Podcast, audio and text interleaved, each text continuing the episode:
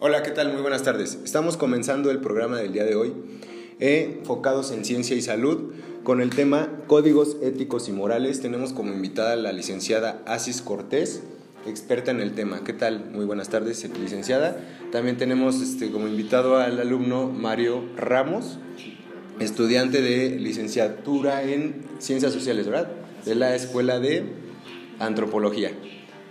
Y también nos acompaña la profesora del Instituto de Fisioterapia, de Fisioterapia IPET, el Campus Lalpan.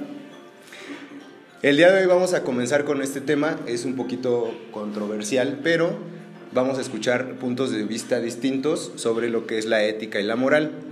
Vamos a comenzar con la licenciada.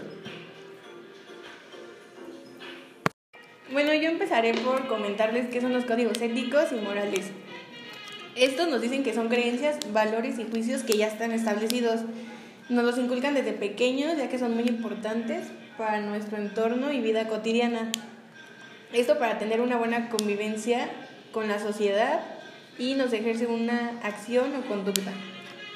Fíjate que sí, está bien lo de la moral que viene desde la familia, desde lo social, que son eh, rasgos que van de generación en generación, son cosas hereditarias.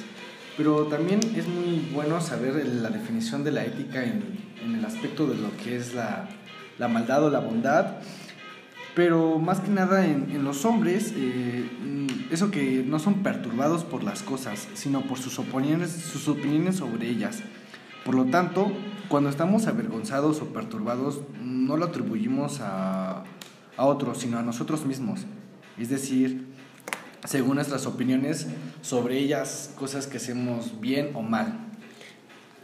Pues sí, básicamente esto nos sirve para seguir fortaleciendo nuestra cultura y el respeto sobre nuestro entorno, ¿no? Y lo que nosotros como personas, ser más responsables y tener un orden. También todos tenemos diferentes formas de pensar y también a la educación que los inculcaron desde pequeños.